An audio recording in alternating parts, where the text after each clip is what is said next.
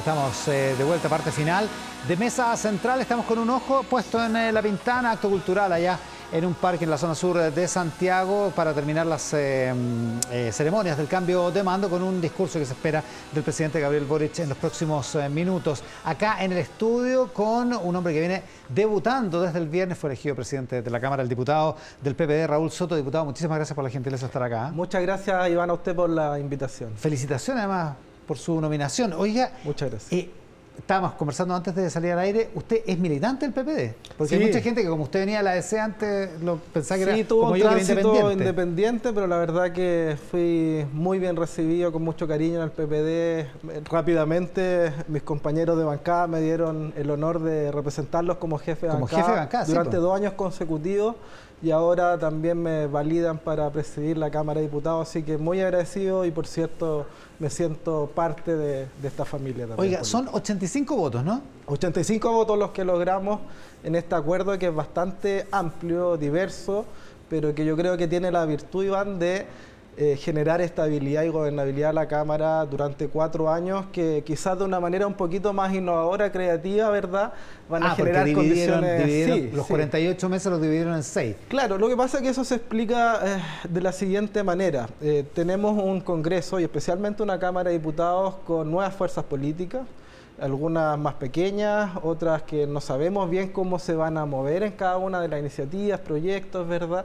Y, que requería, por tanto, un consenso, un consenso amplio. Cuando tú tienes a Pro Dignidad, el socialismo democrático, la DC por fuera, el PDG que se incorpora también con varios diputados, los humanistas, los ecologistas, los regionalistas verdes, estamos hablando de una diversidad bastante, bastante grande. Y poner eh, sobre la mesa esa cantidad de intereses para tratar de, generar un acuerdo que sea democrático y que garantice representatividad y participación de todas y todos, creo que fue la virtud de este acuerdo y eh, la razón por la cual finalmente logramos los 85 votos que espero que signifiquen la mantención de este acuerdo hasta el final de los cuatro periodos. ¿Y qué significan, una, como dice usted, un acuerdo administrativo? La pregunta es si son esos 85 votos también traspasables a los proyectos que lleve adelante el nuevo gobierno. No, nosotros hemos sido claros en eso, Iván. Eh, este es un acuerdo meramente administrativo para dar estabilidad. para empezar, no se puede contar con esos votos. No, no, no. Acá se mantiene la autonomía política y legislativa de los parlamentarios, de las bancadas, de los partidos políticos. Hay muchos independientes, ¿verdad? Hay algunos que estamos, ¿verdad?, en distintas instancias del gobierno ya participando, un gobierno con dos coaliciones, Pro Dignidad y el Socialismo Democrático, pero hay otros que están participando del acuerdo administrativo y que no son parte oficialmente del gobierno y por lo tanto... O sea, el Partido de la Gente, la DC... Efectivamente, y nosotros vamos a respetar eso. Lo que sí yo creo que este acuerdo sí sienta las bases de confianza, respecto de la posibilidad del diálogo que vamos a necesitar para construir los acuerdos que le den mayoría y viabilidad a las reformas sociales que los chilenos y chilenas esperan. Yo creo que es un buen primer paso que da cuenta de que es posible, de que este Congreso tan atomizado, ¿verdad? Eh, finalmente, si se pone un objetivo, que es efectivamente sentir la responsabilidad que todos tenemos, para dar respuesta ¿verdad? a los chilenos en un año que va a ser complejo desde el punto de vista de las altas expectativas que hay, para todas las instituciones, por cierto, también para el gobierno del presidente Boris. Yo creo que todos tenemos la responsabilidad de colaborar y, en ese sentido todos lo han manifestado. Que han o sea, podría ser un punto de partida. Así es. Eh, pero, por ejemplo, ¿usted se imagina al partido de la gente votando a favor de iniciativas del gobierno? Yo creo que en muchos casos sí, probablemente en otros van a haber diferencias, eh, probablemente con algunos de nosotros también. Hay una diversidad importante, pero hay con mucha algunos de nosotros significa que usted, a pesar de ser parte del gobierno, no estaría, no, no votaría todo a favor del gobierno? Que probablemente vamos a tener matices. Yo le manifesté personalmente ayer en La Moneda y también en el traspaso de mando al presidente Gabriel Boric que vamos a colaborar con todo nuestro trabajo y todo nuestro esfuerzo porque queremos que le vaya bien, porque a Chile le va a ir bien. ¿Verdad? Sí, al presidente también. Nosotros desde esa perspectiva vamos a buscar los acuerdos, vamos a buscar el diálogo, pero eso no significa que el Congreso Nacional y la Cámara de Diputados se tengan que transformar en un buzón de legislación Ejecutivo, muy por el contrario, ¿verdad? Hay que analizar los proyectos, hay que contribuir desde el rol legislativo de los propios parlamentarios para mejorarlos en algunos casos, para cambiarlos en otros, y cuando vengan, ¿verdad?, eh, con los consensos suficientes para, aprobarlos. Pero efectivamente tiene que ser un proceso de construcción colectiva más que una, una imposición, y nosotros, por cierto, que vamos a hacer valer aquello, y vamos a empezar ya pronto a reunirnos. Mañana tenemos una, una reunión con el ministro Jackson para coordinar ya lo que va a ser la agenda legislativa y con algunos otros ministros para temas bien específicos. Y más allá de esa coordinación, que es evidente, tiene que coordinarse con el gobierno, más allá de eso, en su opinión, ¿qué debería ser prioritario? Yo creo que lo que va a marcar en gran parte la agenda legislativa durante este año, además, por cierto, de la colaboración que tenemos que hacer todas las instituciones con el trabajo de la Convención Constitucional, dice relación principalmente con los temas laborales, ¿verdad?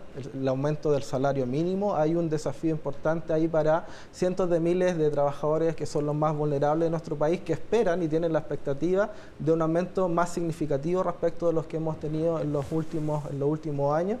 Eh, la reducción, por cierto, de las jornadas laborales es una agenda prioritaria también que ha puesto el gobierno y que nosotros desde la Cámara de Diputados compartimos, ¿verdad? Hemos estado siendo partícipes de la tramitación de, ese, de ese, proyecto. Eh, creo que la reforma de pensiones es algo intransable en este primer año legislativo. Debe ser una de las prioridades máximas desde el punto de vista de que probablemente es el tema estructural más sentido y más postergado en los, en los últimos años o décadas en nuestro país. Ahora, es harta presión sobre el mercado laboral, ¿eh? porque eh, reducción de jornada, aumento del salario mínimo y reforma provisional que invariablemente va a tener que tener un aumento de cotizaciones, eh, le, pone, le pone harta presión, o sea, hay que, habrá que hacerlo. Yo creo que por eso es relevante que exista diálogo y acuerdo, porque yo creo que todas esas medidas de cambios en el en el mercado laboral o las relaciones laborales tienen que ir necesariamente acompañadas de un paquete bien robusto y potente de apoyos económicos, por ejemplo, para las pymes, para los emprendedores, para darles garantía, en definitiva, de que van a poder adecuarse a estos cambios, ¿verdad? Y no que tengan una mochila que finalmente los termine hundiendo. Yo creo que eso es fundamental y nosotros por lo menos vamos a apoyar esa iniciativa, pero vamos a buscar también garantizar por el otro lado que estén en las suficientes garantías para ellos. Ya, y eso le van a plantear mañana al ministro Jackson y, ahí se verá lo que el gobierno también quiere priorizar. Por supuesto, por supuesto. Oiga, eh, ¿y con la convención qué relación espera tener? Yo espero tener una buena relación. Ya yo soy todavía de los optimistas, de los que tenemos esperanza en que finalmente, a pesar de todas las dudas, verdad, termine primando el sentido de responsabilidad respecto de la oportunidad que tenemos como chilenos y chilenas de dar una salida institucional a una crisis social, verdad, eh, y que es esta nueva constitución que debe ser efectivamente la casa de todos. ¿Ese sentido de responsabilidad no está primando ahora? Yo creo que sí, yo creo que sí, eh, pero es un proceso de construcción. Probablemente al principio todos empiezan un poco más pasados de revoluciones, tratando de imponer sus propios proyectos, sus propias iniciativas, sus propios articulados y finalmente se van dando cuenta que esto es un proceso de construcción colectiva y que requiere obviamente acuerdos.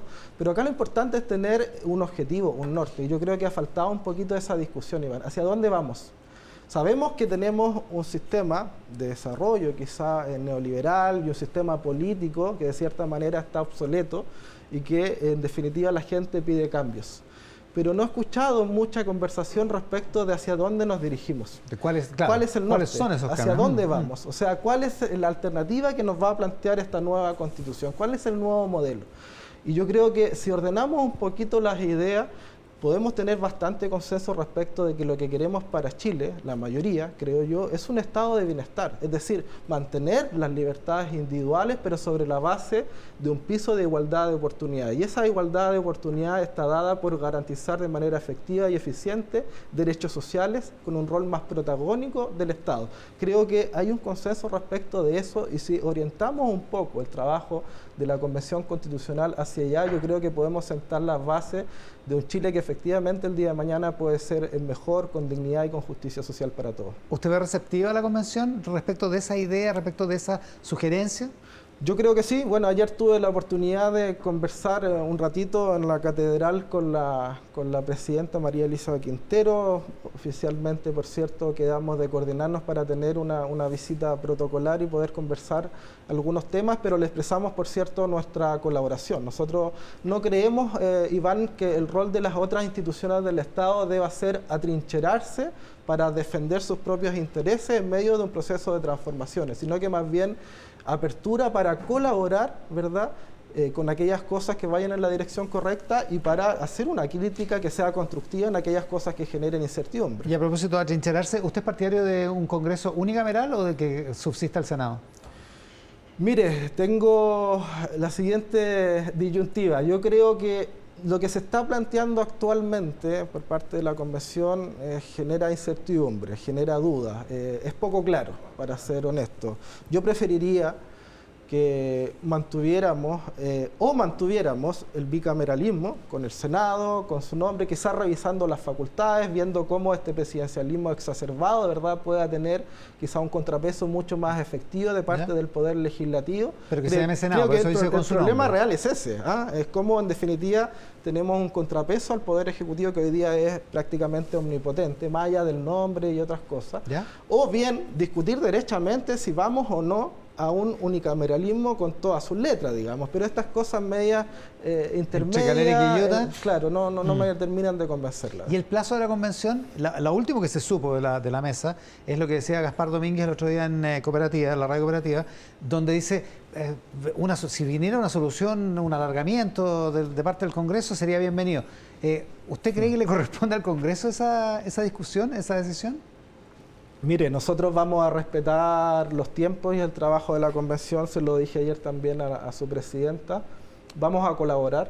Ella me manifestó que estaban haciendo todo el trabajo y todo el esfuerzo para sacar la tarea a tiempo, entendiendo las complejidades que implica, ¿verdad?, llevar este tema a discusión al Congreso. Sin embargo, llegado el momento, si efectivamente necesitan ¿verdad? más tiempo para hacer la pega y hacerla bien, que es lo que todos los chilenos queremos, tendremos que efectivamente estar abiertos a discutir y a colaborar desde esa, desde esa perspectiva. Pero eso tiene que salir de ellos, ¿no? Por supuesto, eso tiene que salir de ellos, ellos tienen que ver dónde les aprieta el zapato y nosotros estar disponibles a tratar de colaborar, porque lo que importa, Iván, es que finalmente el texto que la convención le proponga al país, ¿verdad?, alcance o concite un apoyo mayoritario para que se apruebe en el plebiscito de salida. Si eso no ocurre, seguimos con la constitución de Pinochet y ese es el peor de los mundos porque eso nos da una salida institucional. Sí, que gana el rechazo, digamos, a, la, crisis que estamos viviendo. El diputado Raúl Soto, presidente de la Cámara de Diputados desde el viernes pasado y por los, por los próximos ocho meses, eh, esta mañana en Mesa Central. Muchísimas gracias, Muchas gracias por la gentileza de estar con nosotros.